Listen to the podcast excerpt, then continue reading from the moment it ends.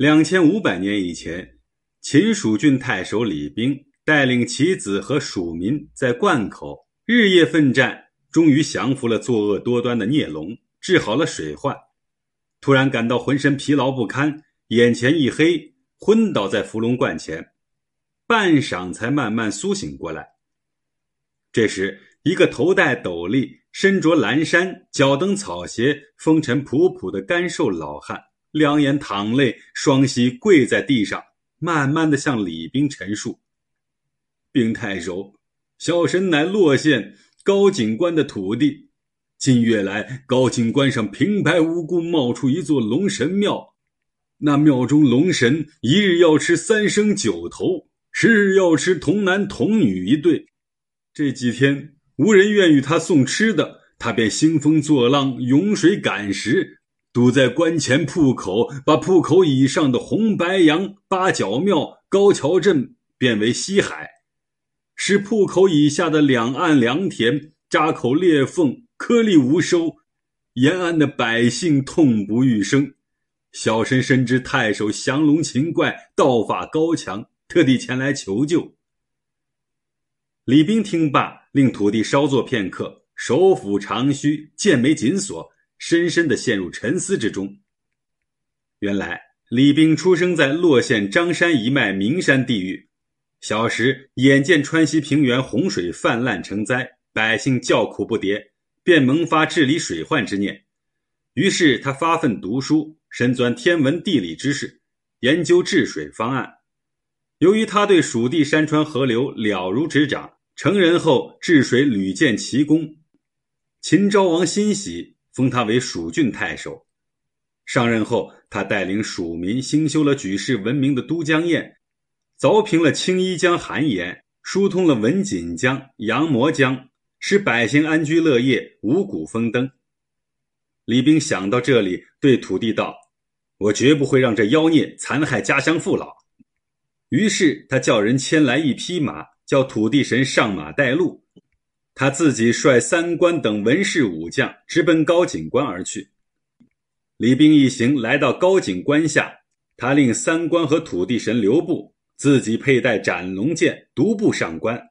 他抬头仰望，两山对峙，青石白象堵严瀑口，瀑口上一片汪洋，波浪滔天；瀑口下一片焦黄，道河干枯。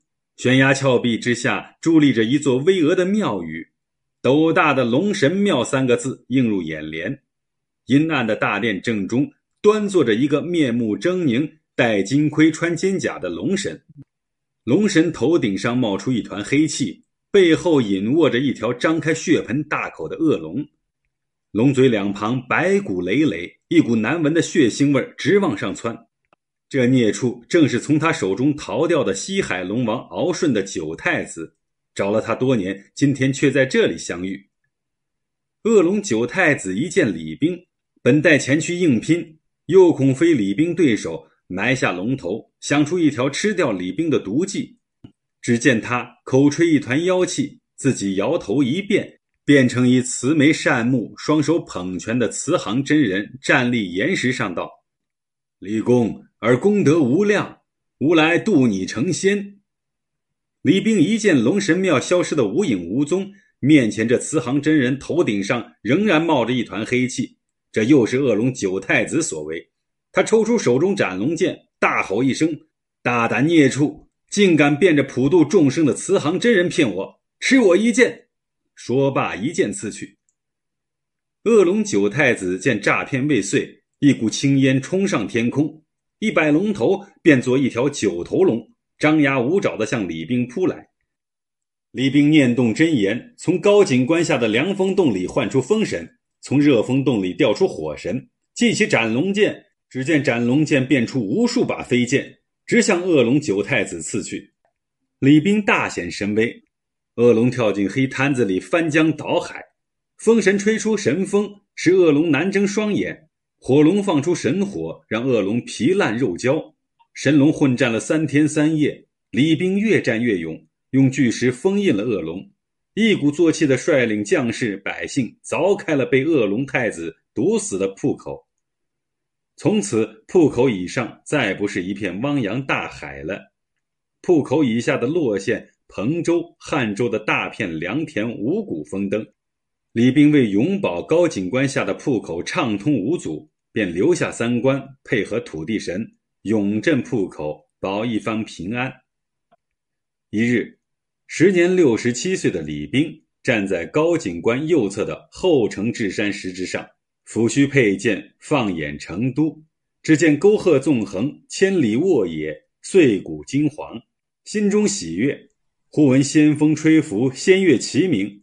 只见羽衣使者从天而降，说道：“李公之德垂名天府，玉帝命我等迎功上天。”言毕，羽衣使者带李冰飞升而去。后来，人们把李冰飞升上天的那块岩石称为升仙台，在离升仙台不远的地方建起了李冰衣冠墓，同时在高景观铺口旁边。修建了镇守铺口的三官庙和祭祀李冰的大王庙道观。